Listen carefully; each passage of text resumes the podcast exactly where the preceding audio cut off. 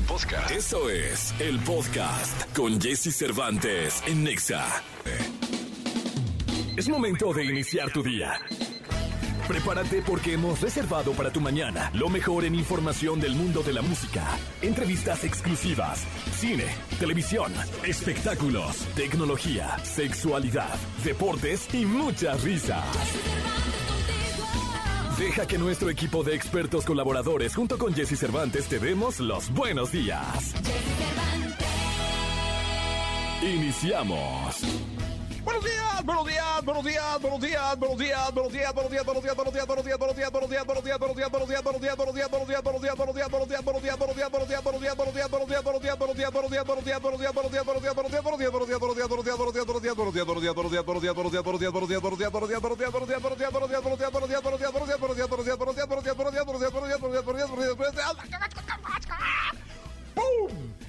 ¡Exploté! Muy buenos días, lunes 27 de febrero del año 2023. Yo me llamo Jesse Cervantes y es un placer estar en contacto contigo. Es lunes. Es el primer día de esta semana que se divide en dos porque termina el mes de febrero e inicia el mes de marzo. Así que es un placer estar en contacto con todos ustedes. Eh, hoy tendremos a Ana Bárbara, Ana Bárbara con nosotros en este programa. Gil Barrera con espectáculos, Nicolás Romay Pinal, el niño maravilla conocido como The Wonder, la sexóloga Alessia Divari, las finanzas, tendremos la onda retro, la radiografía y muchísimas cosas más. De verdad, muy bien el IDC el fin de semana estuvo maravilloso, tuvimos una gran cobertura y ahora pues a seguir con los festivales y con la vida misma, ¿no? Vamos con la frase con la que arrancamos este programa. Cuando me levante esta mañana, ¿qué creen? Voy a sonreír. ¿Por qué? Porque tengo 24 horas nuevas delante de mí. Y voy a prometer vivir al máximo cada instante, cada segundo de este día. ¿Para qué? para tratar que este día se sume a la felicidad de mi vida. Así entonces, empezamos este programa de radio. Son las 6 de la mañana con 4 minutos. Te dejo a Selena Gómez y a Rema 6 con 4, que no se te haga tarde. Buenos días. Toda la información del mundo del espectáculo con Gil Barrera, con Jesse Cervantes en Nexa. Señoras, señores, lunes, inicio de semana, 27 de febrero, última semana del mes. Ya ¿no? mañana- mañana- No, ya es entre, más es entre los dos meses, ¿no? Ya mañana se acaba el mes, de hecho. Sí. Mañana 28.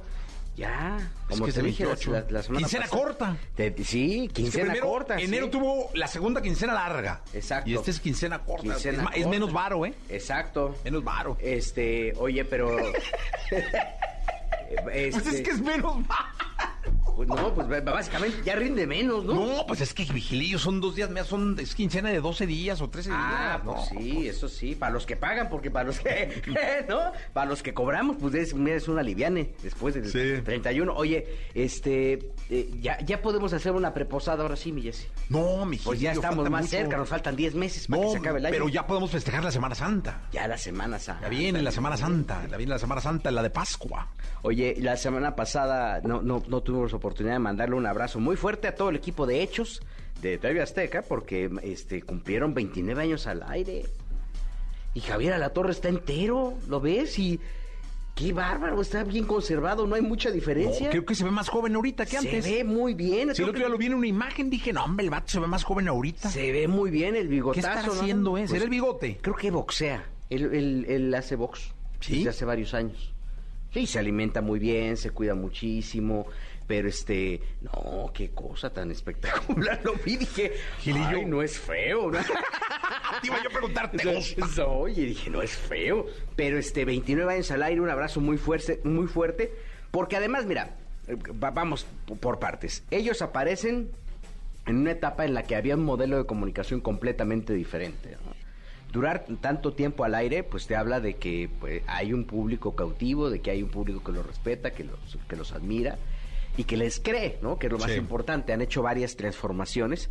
Y yo me acuerdo que en una, en una de estas cambios de escenografía yo le pregunté a Javier, ¿es suficiente solamente cambiar la, la- la- la- la escenografía cuando al final eh, se tiene que avalar más la palabra? Y este como que se enojó un poquito, pero al final sí dijo, o sea, sí, o sea, sí es actualizarlo nada más a los nuevos modelos de comunicación, pero pues este yo estoy haciendo y luchando día a día por hacer valer mi voz. Y ahí están los resultados, eh, insisto, en una etapa en la que solamente había un noticiero, ¿no? O sea, tal vez las nuevas generaciones no, no, lo, no lo dimensionen de esta forma, pero era la lo que tenía Televisa, ¿no? El noticiero de, de, Jacobo Saludowski, el noticiero de las 10.30 de la noche. Este, después ya, ya tuvo varios conductores, o, no había otra cosa más. Y entonces cuando esto eh, Azteca, eh, Ricardo Salinas la apuesta a, a, un, a, un, a una segunda voz en la televisión abierta, pues este pues generaba muchas suspicacias, había gente que no creía en los proyectos, que incluso no creían en, la juventud de Javier, pero hoy por hoy pues ahí están los resultados y desde acá les mandamos un abrazo muy fuerte a toda la gente de Hechos que han, eh, la expresión, han hecho un esfuerzo maravilloso y que evidentemente siempre ha, conservado niveles de audiencia quizá no superiores a su, a su competidor, en algún momento lo tuvo y, tuvo un, eh, una competencia frontal, pero este que ya tiene una audiencia cautiva, que así, este, eh, de manera conservadora, está entre 800 y un millón de, telespectadores diarios sin ningún problema. Entonces, creo que te habla mucho de lo, de lo, me estoy yendo, digo, como la tasa más baja, promedia el millón, millón doscientos, y este, y la verdad es que creo que, pues, este, eh, vale la pena reconocer este esfuerzo y este y a Javier con esos brazos espectaculares. y Ay, esas manotas, no, manos peludas. no, no sé si las tenga peludas, pero las manos. las manos, sí, pues. un abrazo, Javier. Un abrazo muy fuerte a ellos y a toda la familia de ellos. Sí, un abrazo muy grande. Gracias, que Nos echamos en la segunda. Y muy buenos días. buenos días. Todo lo que temes preguntar, pero te mueres por saber. Saber, saber. Sexo. Sexo. Con Alicia Divari. En Jesse Cervantes en Exa.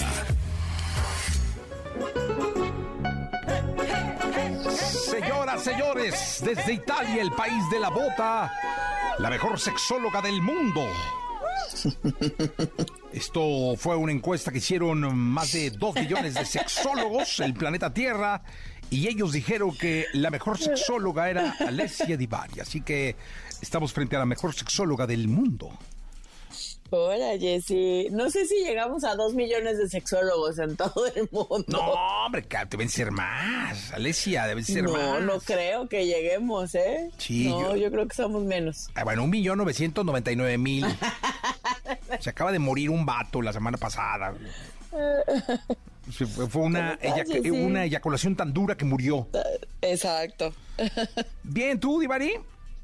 Bien, también, muchas gracias. Oye, ¿cómo, cómo está el calorcito, el frío allá en eh, Florencia, en Firenze? Pues mira, la verdad ha estado, o sea, mejor, ya hace menos frío. Eh, solo que el clima no es tan bonito porque llueve. Hasta estos últimos, que serán tres días, ha estado llueve que llueve. Entonces, pues no está tan padre salir a caminar con lluvia, la verdad. No, pues tú tápate, que tápate. Pero fuera de eso, lindo. Eso, muy bien, muy bien. Florencia bonita como siempre. Muy bonita, la verdad es que una ciudad maravillosa. Oye, una cosa, eh, el tema de hoy es la gordofobia y su impacto en la sexualidad.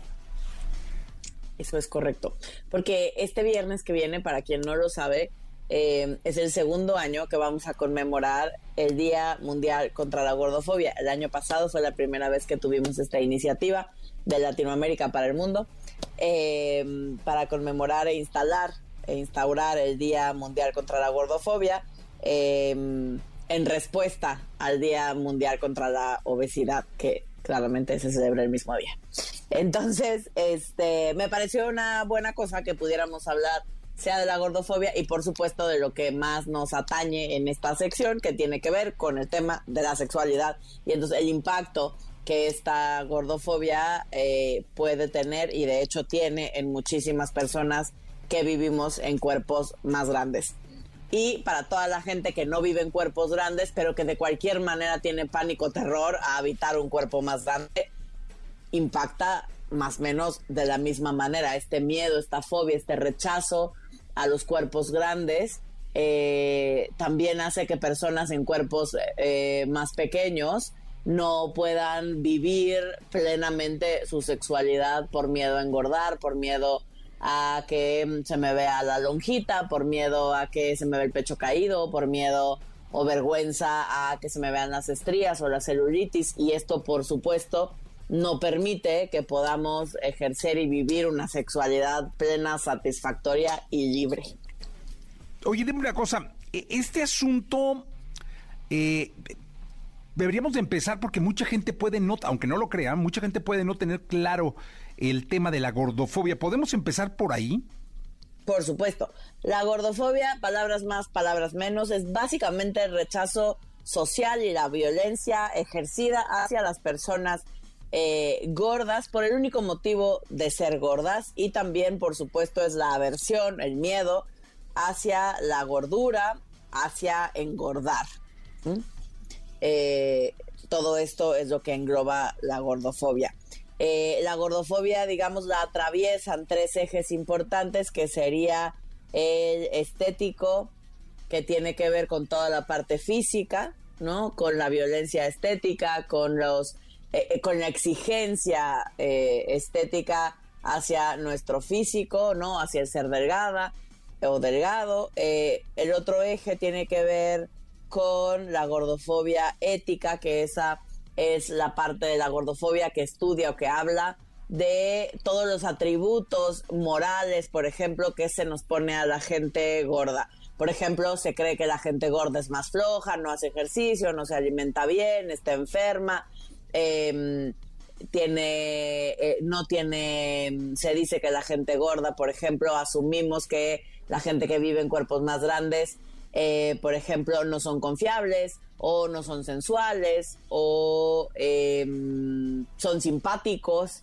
¿no? O sea, si eres gordito, pues has de ser chistoso al menos, ¿no? Em, todo este tipo de cosas tienen que ver con la parte ética.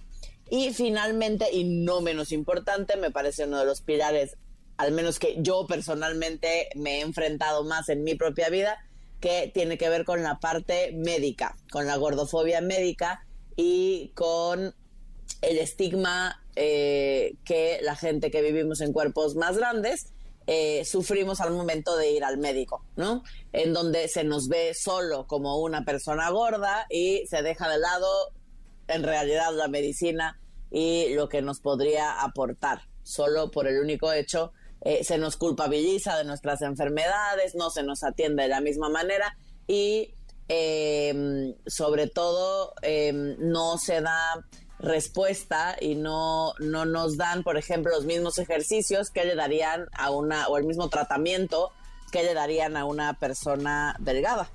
Esto estadísticamente em, está, está comprobado, ha habido ya varias investigaciones al respecto, donde la estadística es bastante, bastante grande, más o menos, o sea, más del 45% de las personas en cuerpos grandes hemos eh, sufrido eh, algún tipo de violencia médica de este tipo gordofóbica, pues.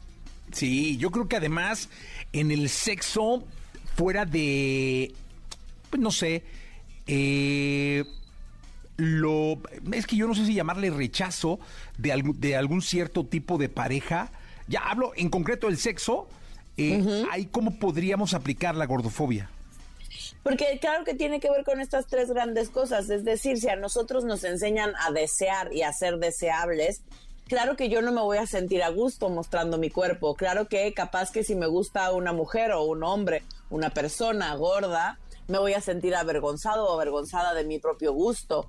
Em, claro que eh, nos hacen sentir y nos hacen, y nos, y nos hacen creer que los cuerpos más grandes eh, no son atractivos y todo eso por supuesto entonces se ve reflejado en las personas en nuestro día a día y en cómo vivimos y en las cosas eh, que sentimos que merecemos, en este caso en el terreno sexual. la gente en cuerpos más grandes tiende a tener una peor autoestima sexual, eh, tiende a ser, por ejemplo, más, sobre todo particularmente las mujeres, mucho más complacientes en la cama sea que les guste o no les guste lo que le están pidiendo, pero es como hay como una sensación de tener que compensar el hecho de que no tengo el cuerpo deseable eh, socialmente hablando y entonces pues habrá que ser entrona porque de alguna manera lo he de compensar. Oye, mira, aquí hay preguntas, eh, Divari. Dice, mi novio, mi novio es muy gordito. No me molesta, pero el sexo no es tan bueno. Pero el tema tendríamos que entender qué es eso que no es tan bueno, porque poco o nada tendría que ver con el cuerpo. A veces porque me cohibo y entonces no me muestro, no me muevo, ¿no? Pero no es culpa del cuerpo, es, es culpa de, eh, de todo el sistema social que, que por ende hace que yo no me sienta atractivo y entonces quizás no me muevo con la misma soltura que alguien mucho más seguro de sí mismo corporalmente hablando o quizás no hemos sabido cómo embonar nuestros cuerpos, que esto puede pasar con cualquier tipo de corporalidad, no solo con alguien gordo, ¿no? Porque claro está que el cuerpo tiene una cierta dimensión y habrá posiciones que no me salgan, pues, o que, o que me sean más complicadas, que no tenga muy claro cómo hacer. El chiste es encontrar la manera en la que los cuerpos embonan, porque es lo mismo alguien muy alto y alguien muy chaparrito, o me explico, alguien con mucho, o una mujer con muchos pechos y una mujer con poco pecho, o alguien con mucha pompa y alguien con casi nada de pompa. Habrá cierto tipo de posiciones, o con el pene más largo o el pene más cortito. Habrá cierto tipo de posiciones que no sean las más favorecedoras y que nos cueste más trabajo acorde a nuestra corporalidad. Eh, dice, yo siempre he batallado con eso y me da pena tener relaciones con hombres. Pues sí, pues claro, porque es difícil. Si, si vivimos y crecimos, ¿no? Toda nuestra vida sintiendo que no valemos la pena, que qué asco tener el cuerpo que tenemos, que no somos dignos o dignas de ser deseadas, eh, donde no hay una representación favorecedora en los medios de comunicación y eh, pues, pues como de a dónde voy a sacar mi modelo a seguir, como, como cómo me voy a sentir atractiva si todo el tiempo lo único que escucho y que me dicen es que no soy digna de ser deseada.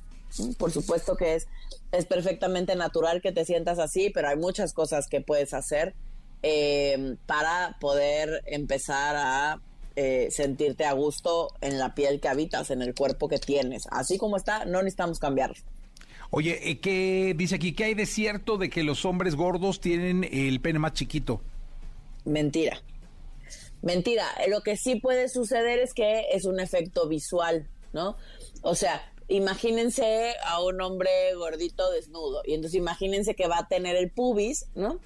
Eh, el colchoncito del pubis más gordito, ¿no? Con más tejido adiposo, con más grasita. Y eso va a hacer que el pene se vea visualmente más cortito, ¿no? Que se vea como escondido entre el pubis. Pero no es que tengan el pene más cortito, solo es un efecto visual. Ok. Es eh, pura, pura eh, ilusión óptica.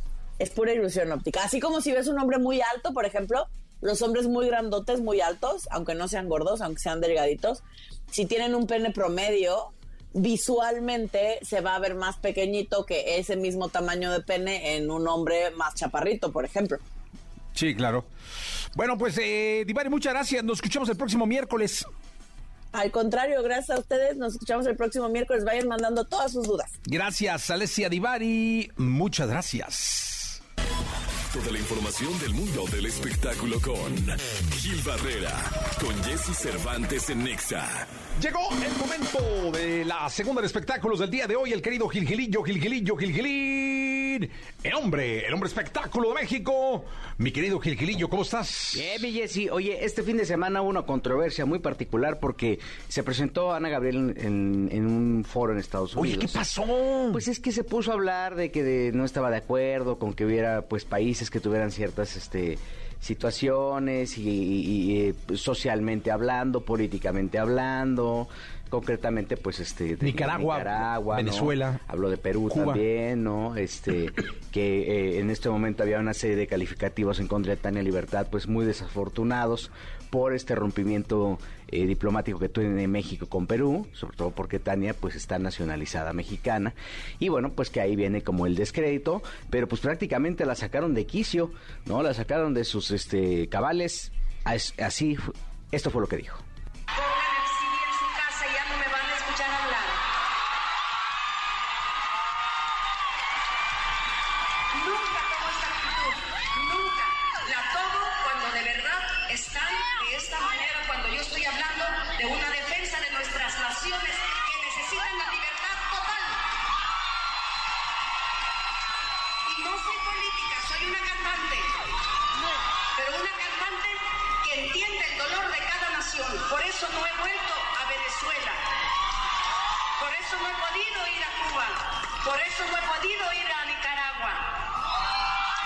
Por eso vengo a los Estados Unidos porque aquí es donde junto a muchas nacionalidades. Y ustedes me disculparán si yo ya me volví un poco fuerte. Vamos, se puso bravo, ¿no? Se puso bravo y bueno, pues obviamente eh, después de esta situación puso un tuit en sus redes sociales en donde dijo, a pesar de hoy, en este primer concierto salí a dar todo como acostumbro. Esta noche, aparte del público, me puse una situación difícil como ser humano y como cantante. Me desequilibró como artista. En 48 años de carrera jamás me había pasado esto y asumo mi responsabilidad, reconociendo, bueno, que pues este prácticamente el mensaje ese de que pues no me quieren oír hablar, pongan un CD, este, pues este, que creo que fue parte de lo que la sacó de sus Sí. casillas tomó su tiempo y regresó a cantar y hacerlo de la manera tan impactante que siempre lo hace, a dar un espectáculo de primera línea como siempre lo hace. Pero bueno, pues son humanos también y, creo que al final eh, su postura es muy, muy clara. A lo mejor no son los foros, ¿no? Pero también si lo hacen en redes sociales luego se le van encima y también no, no la van a soltar. Lo importante es reconocer si, que, que tuvo un exceso y que obviamente esto pues este se tiene que resarcir en el momento para que evitar para evitar que crezca, ¿no? Sí, totalmente. Le mandamos un abrazo a Ana Gabriel, una de las grandes intérpretes, de las grandes voces que ha tenido nuestra música en su historia y que esperamos que siga en los escenarios el tiempo que ella decida, pero que siga bien y que nos emocione como nos emociona siempre. Ella decía que se iba a retirar cuando tuviera 50 este, años de trayectoria, o sea, en dos años más, más o menos. Este, ojalá no tengamos a Ana Gabriel para mucho tiempo, para mucho rato, sin hacer radio, sin hacer televisión, sin hacer absolutamente nada más que dedicarse a su gente. Y es una de las eh, cantantes que más eh, trabaja a, a lo largo del año. Tiene gira en Europa también ya pendiente, tiene Centro y Sudamérica, excepto estos lugares donde estará, Sí. este, que, que ya los mencionó claramente. Y bueno, pues la gira en Estados Unidos. Pues Miguelillo, nos escuchamos mañana. La entrevista con Jesse Cervantes en Nexa. Ana Bárbara, cantante, compositora, actriz y productora mexicana. Conocida por un estilo inigualable, letras únicas y su presencia en el escenario, es una de las artistas más emblemáticas de nuestro país.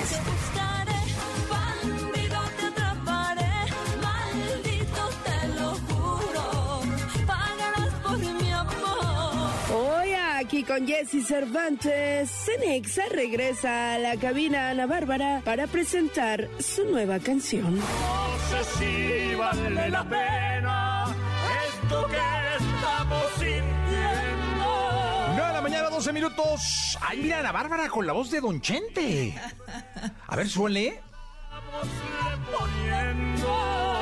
Ah, qué bonito. ¿Cómo estás, Ana. Bárbara?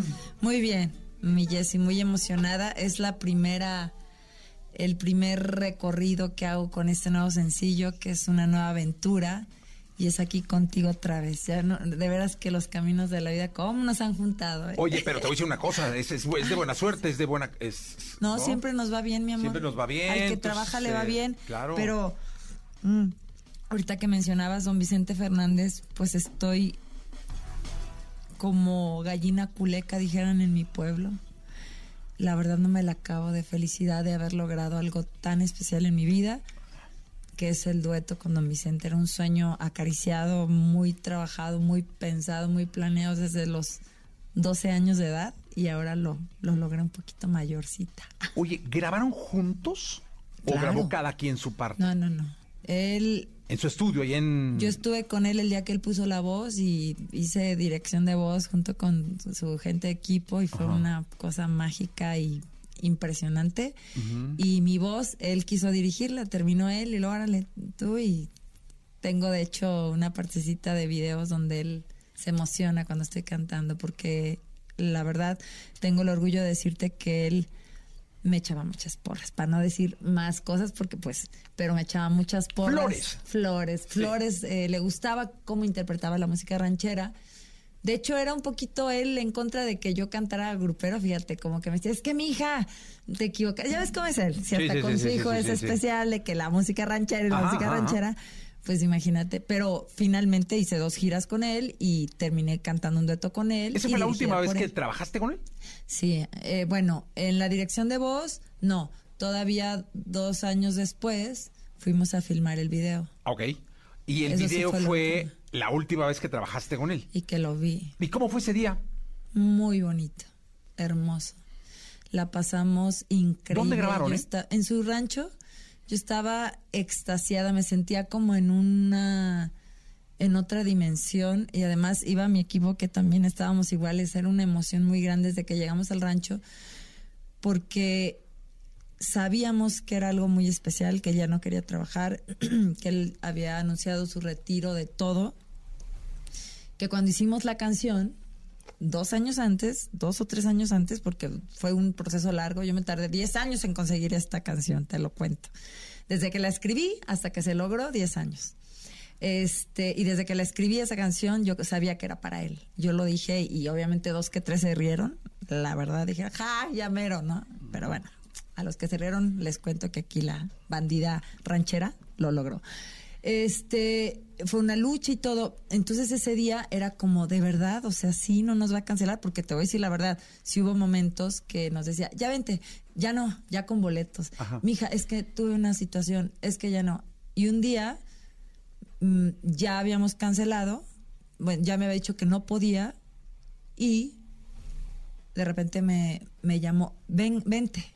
¿Estabas en Guadalajara? poder". No, estaba en Los Ángeles. sí, no, no, no te cuento que era un rollo. Pero cuando grabamos la voz, fue impresionante. Tenía llamada con la gente de su, de su compañía disquera, a ver si no le estoy regando. Bueno, no, la estoy No, regando. pues ya que. ya que. Este, de peticiones que se te caen los chones de, gente De duetos. que tú piensas que es imposible que conmigo lo haga y no es que me tire al piso, pero el poder, tú sabes, a veces de los medios y de la gente, les- el impacto que tú estás teniendo en cierto momento y que te llame un grupo o un artista que está funcionando muy cañón y que está haciendo llenos totales y tú dices, don Vicente le dijo que no, no va a hacer nada con nadie, ni con esto ni con nada, solo contigo es lo último que voy a hacer. Bueno, yo me solté llorando, entonces imagínate, después de eso, lograr el video fue precioso y fue un, un día muy especial en mi vida y no lo vamos a olvidar nunca nadie del equipo. Fue hermoso, se portó. Haz de cuenta que estuvieras con un...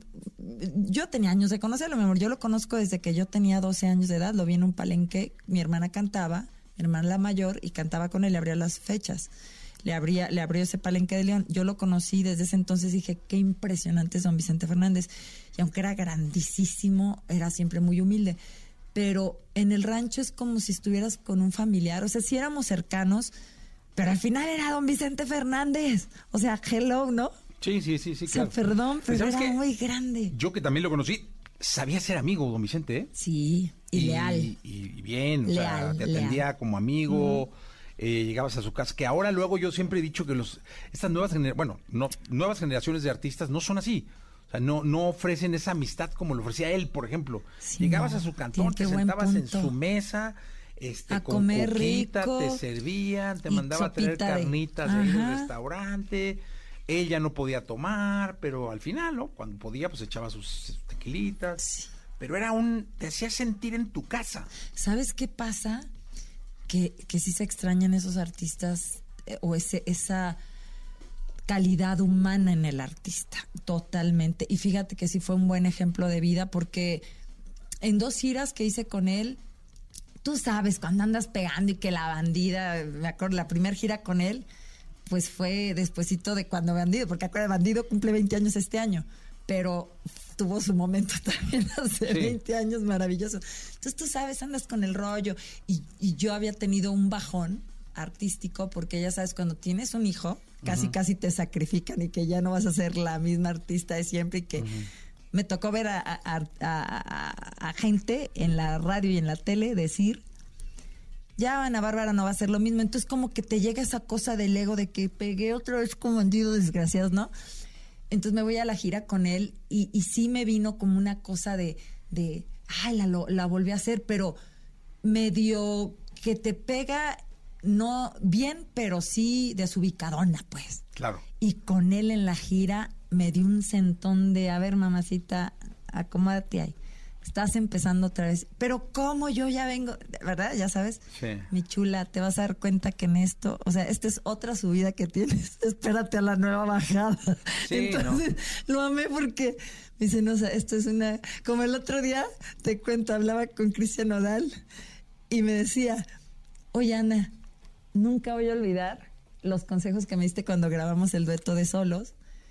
Que yo decía, ay, esta mujer es muy negativa y tiene muchos pensamientos, te lo juro, muchos consejos de, de, de- de así de, pues, como que, ¿qué le pasó en la vida para que me diga todo esto? O sea, que el medio que, que sube, que a veces estás arriba, que a veces nada que ver, que a veces te desaparece. Che, vieja negativa. O sea, no me dijo pinche, pero lo pensó. Pero me lo dijo ahora, cuatro años después. Y me dice, y Ana Bárbara, quiero decirte que cómo me he acordado de ti. Porque esta chingadera, porque además dice chingadera, es una, es como si estuvieras en la montaña rusa. Y le dije, qué chistoso. Yo se lo dije a don Vicente hace un poquito tiempo. ¿Qué es esta, qué es esta chingadera, no? Digo, no podemos decir groserías, perdón, pero con No, todo sí se puede. respeto. Porque aparte, sí, sí son. Además, chingaderas es muy. Sí, pues es muy coloquial, no muy. Después eh, de que me decías lo de tu tía de allá de Chihuahua, también tú tienes Sí, tía chihuahuense, era ¿no? Ensenada. De Ensenada. Ensenada, o sea, mi Entonces, tía la- chatita. Tu tía chatita. Es Sí. que la verdad, mi Jessy, esto es una rueda de la fortuna. Totalmente. Es una, no, una montaña rusa más bien. En todo, ¿eh? O sea, te dediques a lo que La te dediques. vida, claro. O sea, la claro, vida es si seas piloto. Y eh, bajas y subes. Mariana. ¿Qué nos cantas? ¿Qué te canto? Lo que quiero. A estas horas de las Ah, madrugadas. ¿verdad? No, échale, échale. ¿Qué? ¿Con qué empezamos? Este, estamos románticos, ¿Bandido? estamos prendidos. ¿Tú quieres bandido o quieres? Pues aquí dice. Ah, pues la que tú me digas. No, no, tú, tú. ¿Tú de qué traes ánimo? Pues la de bandido. Andas arriba, ¿va? Sí, pues es que es lunes, lunesito. Ma- para que se empiecen a poner. Eh. Pero necesito palmas arriba y coros, por favor, todo el mundo. ¡Esa! Mala noche, recordar, enamorar, la persona equivocada, alguien que robó mi corazón. Fui una tonta que se muere sin tus besos, esperando tu regreso, atrapada por tu seducción. Otra noche, otra luna sin tu vida, está loca. No te olvidas, te buscaré, bandido, te atraparé,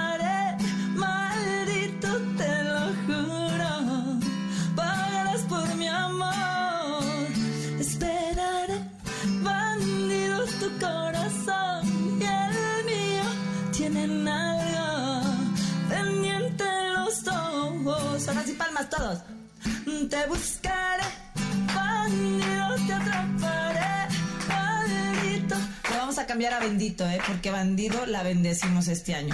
Bendito, te lo juro, pagarás por mi amor. Esperaré, bandido, tu corazón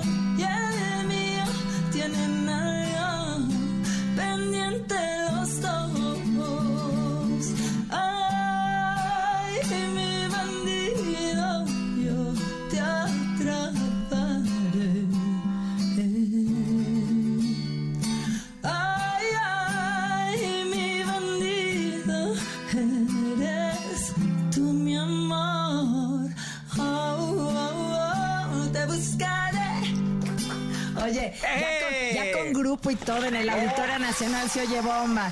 Esta no es como para la guitarreada, aunque ya en una bohemia bárbara, así perra de esa de, de que estás con tus amigos y en la fiesta y todo, como quiera que Oye, ¿te gusta mucho la bohemia? Sí, ¿O te muchísimo. gustaba y ya te ha dejado de gustar? No, me fascinan y cuando no las hago, mi cielo, las extraño de una manera asquerosa y las pido. ¿Conoces a, a- a Silvia Olmedo, la sexóloga hermosa española, que además ¿A es una amiga muy querida mía? A ver, no es bohemia, lo que le sigue de ti, de mí, de todos. Entonces va a mi casa de Los Ángeles porque vive muy cerquita. eh, Yo vivo en Beverly Hills, ella vive en Santa Mónica y muy seguido vamos, nos vemos y siempre me dice, amiga, prefiero ir a tu casa porque ahí hay guitarra y hay bohemia. Entonces, somos un poquito mayorcitas de edad, no mucho, ella es más chica que yo, ah, no mucho, pero es lo que hablábamos, que las bohemias es una cosa que te conecta con el alma y con el Espíritu Santo, amén. No es broma, yo creo que por eso la música siempre nos va a salvar y nos va a sanar. Las bohemias es como conectar ahí, pero en cerquita, ¿no? Con las canciones y ya luego eso, eso te hace eh, eh, pedir los conciertos. Te hace, wow, este artista. Y, y de ahí hemos decidido, oye, si vamos a ver a Alejandro Fernández con el Cristian Nodal, que no, sé, bueno, ya no pudo ir esa vez, nos fuimos nosotros. Pero es, de las bohemias viene la emoción de, de ir a ver un artista. De hecho, a mí me ha pasado, me ha pasado con compañeros de la radio y todo, que después de estar así en la radio me dice, ¿sabes qué? Se me antoja ir al concierto, se me antoja ir a, a bailar y a cantar, lo busqué hasta debajo de la cama. O sea, es el nacimiento, la bohemia, de, de, de las ganas de ir a ver a tu artista en persona. Oye, ¿has compuesto una canción en una bohemia? Eh, inicios de canciones, sí. O sea, así como que se te ocurre algo. Sí. ¿Cuál? Ya. Pues yo creo que una, una- no está en tu lista, pero si no Échale. te importa. No, no, no, pues aquí para eso estamos. Ahorita que estaba hablando de Silvia, es una de sus favoritos, de sus favoritas. No es tan fácil el olvido, con todo lo que he sufrido, me tenías acostumbrada al brillo de tu mirada, que me dejaste sin tu abrigo. Desde el día que te alejaste, casi me muero de frío. Solo sé que quiero verte, y aunque solo sea en mi mente, pero estás aquí conmigo para no extrañarte tanto. Yo me imagino que, me, que te tengo aquí a mi lado, que soy tu vida y que nunca te has marchado. Que estás de mí completamente enamorado para no extrañarte tanto. Esa es una de las. ¡Ay! Estaba bien ardida y te cuento, acababa de terminar con mi pareja y no sabes el, o sea, yo no tomo mucho. No tomo porque pues porque yo podría ser la borracha más grande Sí, de sí, sí. México. Entonces, Eh, ¿No tomo mucho? ¿Son tres tequilitas o cuatro? no, no tomo mucho, es que no muy seguido. Ah, ok. Pero cuando tomas. Cuando tomo, pues en la orina, en el auditorio no dejan, ¿verdad? ¿Cómo Pero no? backstage no me, no me. Ah, claro. No, si lleva pues mi. ya han salido ahí. ¿qué te digo? No, hombre, no, pero que sí dejan. Me tomo tres máximo. Tres máximo. Y ya me pongo hasta las ¿A poco? manitas. ¿Tan Sí, soy, soy pésima, soy mala. No, hombre, pues es muy poquito. Es un estándar muy. Muy ligero. bajo. Sí. Bueno, sí me he echado hasta seis, pero, pero ya cuando también ya. Seis ¿Tú- empieza tú a ¿Cuántas ser. te echas? No, pues para que se ponga bueno, 10, 12. Pero o sea, ya para va. que se. Pero a, a ver, acuérdate, ve mi peso. Ajá. O sea, mm, soy grandota, pero soy chiquita, pues. Ajá. Entonces, el mismo doctor, porque sí le pregunté a mi doctor, oye, pues es que yo me pongo bien jarra rápido. Con dijo, tres, ¿no? Me llega ¿Pero de qué, qué tomas? Tequila. Ah, no, no, whisky. Soy borracha de amor. Soy más borracha de amor que de borracha borracha. Oye, no, pero lo lindo es combinar, no exagerar con nada. Con nada, yo a mis fans, a mis seguidores, a quienes nos escuchan, siempre se los digo. Y si no tienen buen control, más vale que no lo hagan, Sí, ¿verdad? Es mejor, pero si lo puedes controlar, yo hay cosas que no puedo controlar y por eso ni, la- ni le entro. Pues hay cosas que no puedo controlar en la vida. ¿Qué no se pueden decir? que no se pueden decir. Ahora yo tengo muchos monstruos. Fíjate que el otro día mi hijo mayor me dijo, oye mamá, pues te veo que haces tus cosas, tu yoga, tu ejercicito, tus cosas. Que tú no tienes monstruos así o cosas así, una cosa que te persiga, que te sientas. Y sentí mucha ternura, ¿no? Porque le dije, claro que los tengo, mi amor, tengo unos monstruos impresionantes, pero trato de dominarlos, porque si no, ¿qué sería de ustedes y qué sería de mí? O sea, no es fácil controlar, y tú lo sabes más que nadie en este medio. Este, entonces sí, ahí tengo mis, mis, mis issues, pero si el alcohol, si trato, no, no, no, si yo me dejo, el alcohol acaba conmigo. Más bien al revés, yo acabo con Oye, el alcohol. Es que hay una película maravillosa, que de hecho me recomendó mi psicólogo, A ver, que échale. la vi y me, me ayudó muchísimo. ¿Ya viste la de un monstruo viene a verme? No, Vela ya, de verdad. urgente. Ok, Vela. la voy a ver justo eso. Es justo de eso. No manches. Entonces andamos en el tema de los psicólogos. Bueno, yo si no tengo mi loquero, yo me vuelvo pinche loca. Yo, yo ya estoy, pero por eso Ay, lo no, yo ya controlo. estoy, hecho, te amo. Este- Oye, qué bonito hablar de eso así, que la gente No, claro. sepa que Es- los seres humanos todos, un ama de casa normal, un- un- en, el- en tu caso un periodista, alguien que se dedica al espectáculo, también tiene sus monstruos. Yo que canto, a veces ir a hacer un show es mi, mi desahogo, mi desfogue, pero de verdad no estoy más pinche loca porque lo trato de controlar, pero está cañón. No, está cañón. Me la voy a echar esa No, de hombre, es, un es una joya película. No manches. ¿Cuántas veces la viste? Dos por lo menos. Varias, ya la sí, tengo ahí. la tenías para, para. No, pero es muy buena. O sea, es de esas películas que a todo el mundo, ¿eh? Se la recomiendo a todo el mundo porque es muy buena y es de esas que. La voy a ver. No, vas a ver, te va a encantar. Wow. Te va a encantar, de Gracias. verdad. Eh, y Auditorio Nacional, hablando de monstruos, es un monstruo estar ahí. Necesito. Esta invitación va para todos los bandidos y bandidas que nos escucha, todo tu público de toda la vida que en redes te veo tan fuerte y me encanta. Este, te vi el otro día entrevistando a Alejandro Fernández, me encantó, y alguien más, no me acuerdo. Ah, Jessy. Y Joy. Jessy Joy. sí. Y me eché la entrevista porque me encanta, me encanta lo que haces, cómo lo haces y la manera en que el artista también se desahoga aquí contigo y, y te habla la neta del planeta. Y justamente ellos tenían Auditorio Nacional. Este, gracias por decir, invitar a la gente al Auditorio Nacional este 4 de marzo. Es un sueño para mí. Ese es un monstruo, pero un monstruo bonito, Bonito, un monstruo lindo. que trae trae un alma y un espíritu que te hace conectar con tus emociones. Este, citando otra vez lo que dijo el mi rey Cristian Odal, que esta vida es una chingadera, el, el, el subido y El bajada sub que baja. de la, de la montaña rusa, vamos justamente a eso vamos es- a estar en el Auditorio Nacional. Yo tengo unas ganas perras, mi, mi, mi Jessie, perras de cantar así en vivo y a todo color. Y no sabes lo complejo que es mi show. Mi show no es facilito, mi show tiene unos subidones, bailas, cantas, brincas.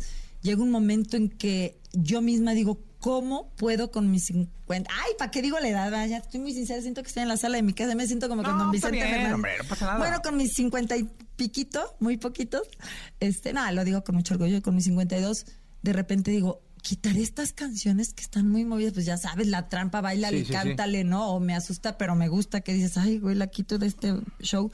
Pero son canciones tan queridas, hacemos un recorrido musical por todo mi pasado artístico y también emocional, que, que subes, luego te echas una ranchera con Vicente Fernández, luego te echas una balada como lo busqué, y entonces subes, bajas y está tan lleno de emociones que de verdad tengo muchas ganas de tocar muchos corazones. De hecho, quiero agradecer con el alma a todos los que ya tienen sus boletos y que me van a acompañar. Me encantaría que fueras, me fascinaría, porque la vez pasada ibas a ir y por algo ya no pudiste, pero sería un gusto que me acompañaras porque hace muchos años que no me ves. Sí. Yo creo que desde que estaba Uh, chiquita. un buen rato, pero te a Desde ver. que era una niña. La última vez que creo que con Martín Fabián hace Sí. 25 años. Más o menos, por ahí. No manches. No, voy a verte, voy a verte. Va a ser un gusto para mí y a todo el público, a todos los fans, a todos los bandidos y bandidas. Es un honor que me acompañen en esta aventura. Han pasado los años, ya tengo una carrera larga. Y fíjate, quiero hacer una invitación muy especial. Si lo están dudando, oye, ¿cuál es canta la bandida? Si alguna vez en una fiesta se echaron la trampa, si alguna vez en alguna ocasión en alguna discoteca, porque acuérdate que en esa época, hace 25 años, ah, ¿te acuerdas cuando vino por primera vez Enrique Iglesias a ¿Cómo México? no? que a- lo acompañé a una a todo su recorrido hicimos un recorrido por todo México este para grabar unas cosas hacerle como la bienvenida la introducción a este país y, y en una de las entrevistas él contestó oye qué opinas de las mujeres de México y dice las mujeres de México como dice la canción de Ana me asustan pero me gustan o sea todo lo que te recuerde tus 20 años, bueno, es que no sé las edades, pero hay de todo. Tengo público joven, gracias a Dios, pero también tengo señoras de mi edad y hasta más mayorcitas. Todos esos que alguna vez bailaron, me asusta, pero me gusta, que se divirtieron con nada, con la trampa, con bandido, con lo busqué hasta debajo de la cama, que lloraron con cómo me haces falta. Todos, todos, todos ellos son de verdad bienvenidos y sé que van a hacer un recorrido nostálgico por su propia vida, por su propia historia, por sus amores y desamores, por sus encuentros y desencuentros. Pues qué bonito. Hay que ir a Sí, verte. ¿verdad? 4 de marzo, Auditorio Nacional. Sí, este sábado. El sabadito. Ay, me duele hasta la panza de la emoción. No, no se ensaya, ¿se ensaya mucho para un concierto en el auditorio o se ensaya normal? No, no, no, pregúntale aquí a mi equipo. O sea, sí tenemos ya ensayos an- antes de estas de este mes y ahorita hacemos ya los, lo- ya el ensamble de todo Completito. junto porque te vas a dar cuenta no es cualquier cosita, o sea, en- el, el ensamblar es una producción, o sea, acuérdate, yo escribo muchas de las canciones también, me gusta eh, hacer líneas, eh, eh, este mm, líneas musicales, o sea, me gusta producir los, los, los popurrís, ¿no? Eh, todo, o sea, me meto en todo. Aquí tiene que entrar la trompeta, aquí los violines, o sea, es toda una producción y todo un, una mente trabajando por un lado, pero todo mi equipo trabajando por detrás para cubrir todas mis pinches locuras que traigo así en el alma, vibrándome en canciones y todo y en emociones. Entonces ya todo ensamblado es muy emocionante y sí tiene que haber muchos ensayos porque son muchas locuras, bailarines, grupo, mariachi, coros impresionantes. Entonces, sí quiero honrar México. Ahorita te voy a decir Así algo. eran los conciertos de Juan Gabriel, ¿eh? ¡Ay, qué O sea, emoción! los conciertos de Juan Gabriel eran celebraciones. O sea, lo de menos eran los que eran 50 o 60 o 70 personas en escena. Amo que lo digas. Las celebraciones que hacía Juan Gabriel, es. ¿no? ¿Sabes qué? Son mis maestros. Fíjate nada más los maestros que yo tengo y tuve. Juan Gabriel fue uno que tuve las- la fortuna de estar en su casa y platicar y ver y vivir esto que me estás diciendo y que ya no hay, casi no hay. No, no, ya no hay. Ya no hay, mi amor. Tú, tú y yo, pues mira, las canas tuyas los dicen y las mías que están un poquito tapadas. Pero esos eran shows que decías, no manches, ¿no? Ellos son mis maestros, Marco Antonio Solís, otro maestro. Joan Sebastián, no sé si lo llegaste a ver en ¿Cómo un show. ¿En show? Sí, claro. Ah, chido, chido. Este, eso es, ese es, eso es lo, la esencia mía de, de- de quiero llevar a nuevas generaciones. Agradezco tanto al, al universo este regreso de bandido en redes sociales que los chavos, ahora que van a mis conciertos, a los palenques, a los shows, son chavitos hasta de 10, de 12, de Claro. 15, 18 años, pero ahí les metes la ranchera, como decía Mar- eh, don Vicente Fernández, mira, mija, una ranchera siempre va a tocar las fibras del alma. Siempre. Entonces, eh, eso que hablas de, de- de Juan Gabriel, ese, ese, ese llenar de México, pero pues también te divertías, llorabas, tocabas fibras. Esa es mi escuela, ¿no? Y es lo que quiero dejarle de, de- de legado de, a mi público, a mis hijos, a todos. Y ahorita que me hicieron la presentación, que me sentí muy honrada, que dijeron... Lo hace la señora que tiene Oye, cubreboca. mami, no, pero te la te bañaste eso. ¿Qué, qué decía? Sí se baña, Algo ¿eh? de es, pues en Monterrey dicen te la bañaste, Ah, ¿no? ah, pero no, es que también hoy sí se bañó. Estás preciosa. Oye, pero a ver lo que decía algo así representa México, algo, una ¿qué, qué fue? Se la- te la pasamos, te la pasamos. Pásenmela porque sabes que cuando te hablan de representar un género es algo tan grande que no puedes dejar de honrarlo haciendo un espectáculo de primera Sí. con músicos de primera Y es con un compromiso, coros de ¿eh? primera. Mi amor es el Auditorio Nacional y realmente es un trabajo en equipo muy grande comandado por en este caso mi manager Rosela Zavala que se la ha jugado con Sergio Gabriel, que también está con todo, con Gilde, que ha hecho un trabajo extraordinario, Erra, que está aquí también, todo mi equipo, que es chiquito, pero pinche cumplidor. Mira, Este- te doy un también saludar de Bolivia, de Houston, de Portville. California, Guatemala, Ciudad de México, Guadalajara, Monterrey, León, Puebla, Cuernavaca. Mi amor, lo más hermoso es que alcanzo a leer de aquí a ahí. yo también, no, yo con traes lentes. lentes, pero yo imagínate, no los traigo. Oigan, no, como decía, como decía Rocío, ¿cómo han pasado Son los, los años, años? sí, cómo no. Na, na, na, na, na, na, na. Y aquí estamos frente a frente, como dos adolescentes, como la primera vez. Cuando nos conocimos, Jess y yo no teníamos canas, No, hombre, no. éramos unos babies. Babies, ese 20, no. Hace- sí. Trata, trata, trata tú ya de eras, años. tú ya eras un, ya eras un jefe de jefes. Yo estaba empezando más o menos mi carrera. Empecé más o menos chiquitilla, como a los 23, pero tú ya andabas acá, ya eras el Jesse Cervantes. Ya era Jesse. Sí, pero todavía no era jefe. No eras jefe Pues de jefe aquel- señores. El jefe de jefe era el otro. sí. pero mira yo. qué bonito el trabajo, cómo da frutos, Sí. ¿no? Y aquí estamos, como dice la canción Frente a Frente, invitando a ese público que está ávido, sí o no. Mira, yo no tengo nada con las nuevas canciones y las nuevas generaciones, al contrario, qué bonito, tengo hijos chiquitos igual que tú. Bueno, yo más chiquitos, tengo un hijo de 11 años, pero sí quiero, mis hijos oyen música ranchera, oyen, música grupera, oyen todo este género, porque definitivamente, mi Jessie, somos bien ricos en este país de cultura y, y quiero hacer eco de eso. Está muy padre lo que tocan ahora y que ya, ya, ya, ta, ta, ta, ta, papá, y lo hago cuando hago ejercicio, pero ir a sentir y vibrar la música y, y que se te ponga la piel pinche chinita, eso es otra Eso es cosa. rico. ¿Sí o no? Delicioso. Es una cosa. Porque finalmente es la, la música es eso, es un universo de emociones que te lleva Absoluto. como una, una ruleta rusa. Ana Bárbara, gracias por estar acá. ¿Con qué nos despedimos? Este, ¿La jugada? ¿Qué te parece? Sí, ¿te parece la, la jugada, pero eh, un cachito aquí y luego la ponemos con No, Don Vicente? exactamente. Ponemos un, un cachito y le damos la de Don Vicente. Ahí va. La introducción como la compuse para que más o menos sientan por qué invité a don Vicente Fernández a este proyecto y también por qué aceptó. No sé si juego con fuego o si pierdo la jugada. Puede ser amor del bueno o quizás no pase nada. Pero hoy quiero que sepas que me gustan tus miradas. Y aunque tú no estés conmigo, es mi amor quien te acompaña. A ver si puedes contarle lo que ayer me platicabas.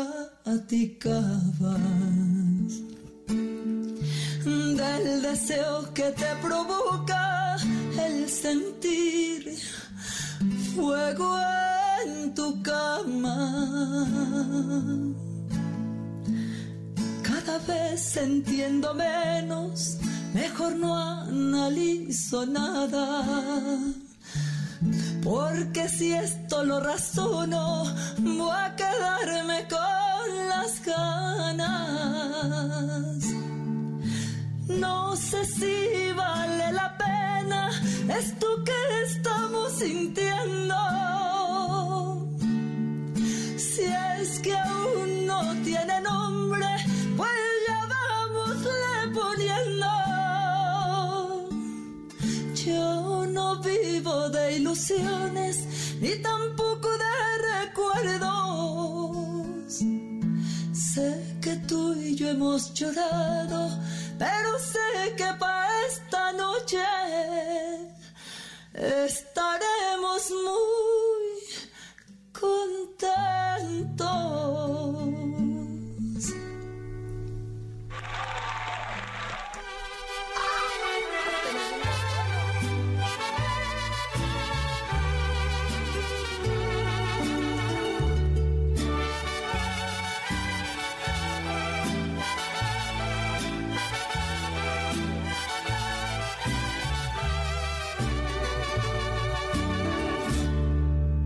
No sé si juego con fuego o si pierdo la jugada. Puede ser amor del bueno o quizás no pase nada. Pero hoy quiero que sepas que me gustan tus miradas. Y aunque tú no estés conmigo, es mi amor quien te acompaña. A ver si puedes contarle lo que ayer me platicabas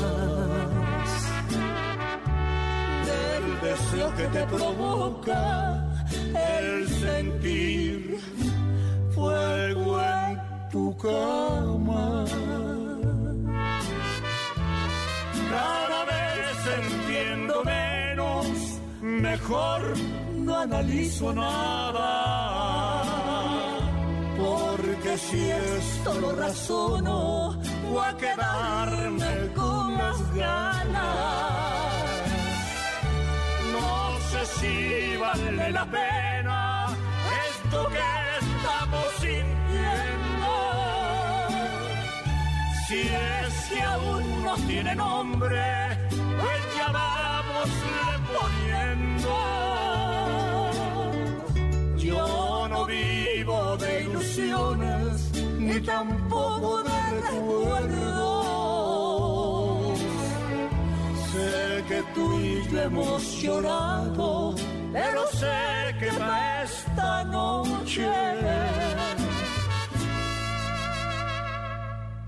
estaremos muy contentos.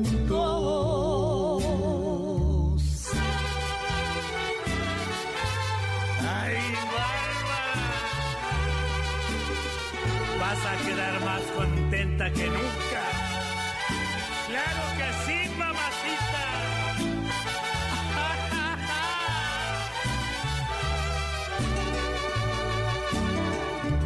No sé si vale la pena esto que estamos sintiendo. Si es que aún no tiene nombre, pues ya vamos poniendo. Yo no vivo de ilusiones, ni tampoco de recuerdos. Sé que tú y yo hemos llorado, pero sé que para esta noche estaremos muy contentos.